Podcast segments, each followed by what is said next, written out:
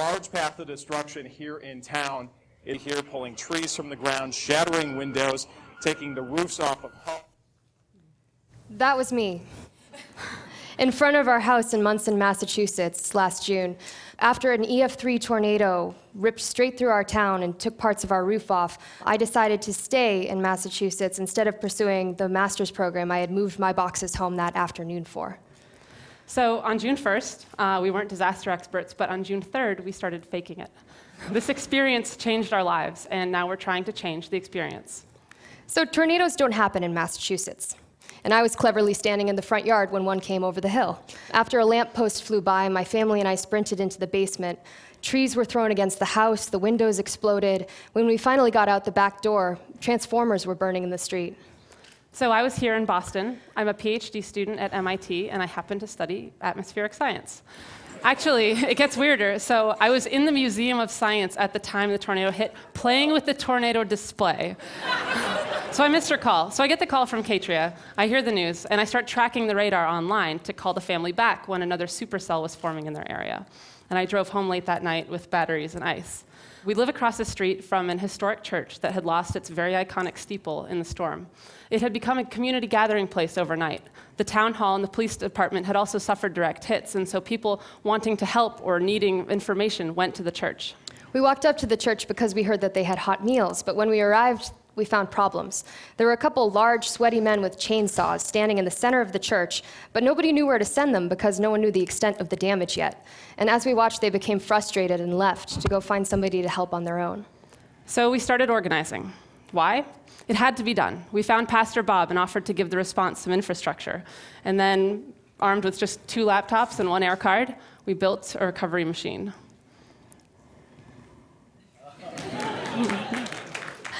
That was a tornado, and everyone's heading to the church to drop things off and volunteer. Everyone's donating clothing. We should really inventory the donations that are piling up here. Yeah, and we need a hotline. Can you make a Google Voice number? Yeah, sure. And we need to tell people what not to bring. I'll make a Facebook account. Can you print flyers for the neighborhoods? Yeah, but we don't even know what houses are accepting help at this point. We need to canvass and send out volunteers. We need to tell people what not to bring. Hey, there's a news truck. I'll tell them. You got my number off the news? We don't need any more freezers. Uh-huh. And Six the insurance won't cover it? You need a crew to tarp your roof? hour. Someone get me Post-its! And then the rest of the community figured out that we had answers. I can donate three water heaters, but someone needs to come pick them up. My car is in my living room.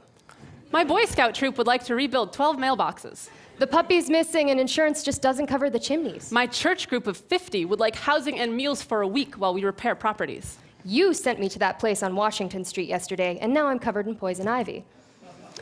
So, this is what filled our days.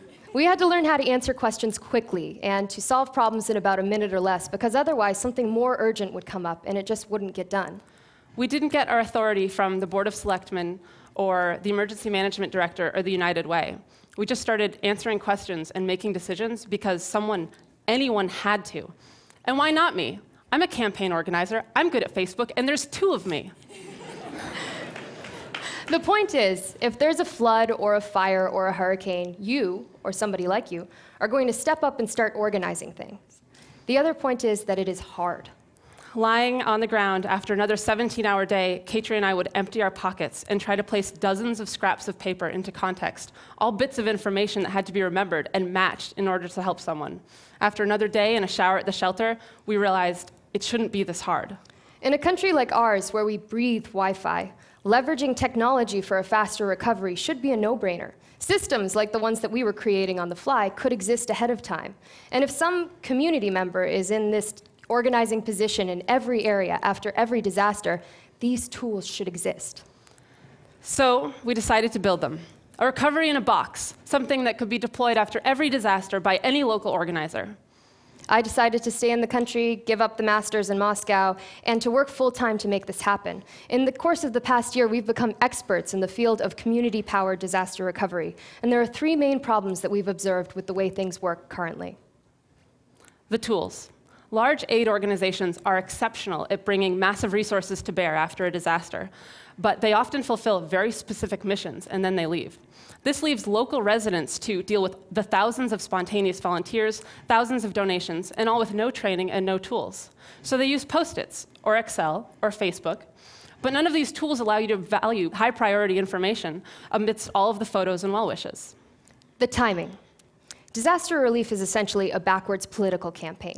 In a political campaign, you start with no interest and no capacity to turn that into action. You build both gradually until a moment of peak mobilization at the time of the election. In a disaster, however, you start with all of the interest and none of the capacity.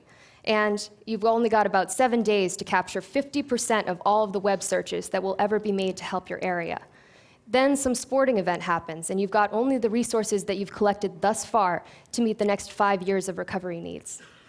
This is the slide for Katrina. This is the curve for Joplin. And this is the curve for the Dallas tornadoes in April, where we deployed software. There's a gap here. Affected households have to wait for the insurance adjuster to visit before they can start accepting help on their properties. And you've only got about four days of interest in Dallas. Data. Data is inherently unsexy, but it can jumpstart an area's recovery. FEMA and the state will pay 85% of the cost of a federally declared disaster, leaving the town to pay the last 15% of the bill. Now, that expense can be huge, but if the town can mobilize X amount of volunteers for Y hours, the dollar value of that labor used goes toward the town's contribution. But who knows that? Now, try to imagine the sinking feeling you get when you've just sent out 2,000 volunteers and you can't prove it. These are three problems with a common solution. If we can get the right tools at the right time to the people who will inevitably step up and start putting their communities back together, we can create new standards in disaster recovery. We needed canvassing tools, donations databasing, needs reporting, remote volunteer access, all in an easy to use website. And we needed help. Alvin, our software engineer and co-founder, has built these tools. Chris and Bill have volunteered their time to use in operations and partnerships. And we've been flying into disaster areas since this past January, setting up software, training residents, and licensing the software to areas that are preparing for disasters. One of our first launches was after the Dallas tornadoes this past April. We flew into a town that had a static, outdated website and a frenetic Facebook feed trying to structure the response, and we launched our platform. All of the interest came in the first four days, but by the time they lost the news cycle, that's when the needs came in. Yet they had this massive resource of what people were able to give, and they've been able to meet the needs of the residents. So it's working, but it could be better. Emergency preparedness is a big deal in disaster recovery because it makes towns safer and more resilient. Imagine if we could have these systems ready to go in a place before a disaster. So that's what we're working on. We're working on getting the software to places so people expect it, so people know how to use it, and so it can be filled ahead of time with that micro information that drives recovery. It's not rocket science. These tools are obvious and people want them. In our hometown, we trained a half dozen residents to run these web tools on their own because Caitria and I live here in Boston. They took to it immediately, and now they are forces of nature. There are over three volunteer groups working almost every day and have been since June 1st of last year to make sure that these residents get what they need and get back in their homes. They have hotlines and spreadsheets and data. And that makes a difference. June 1st this year marked the one year anniversary of the Monson tornado, and our community's never been more connected or more empowered. We've been able to see this same transformation in Texas and in Alabama because it doesn't take Harvard or MIT to fly in and fix problems after a disaster. It takes a local. No matter how good an aid organization is at what they do, they eventually have to go home. But if you give locals the tools, if you show them what they can do to recover, they become experts. All right, let's go.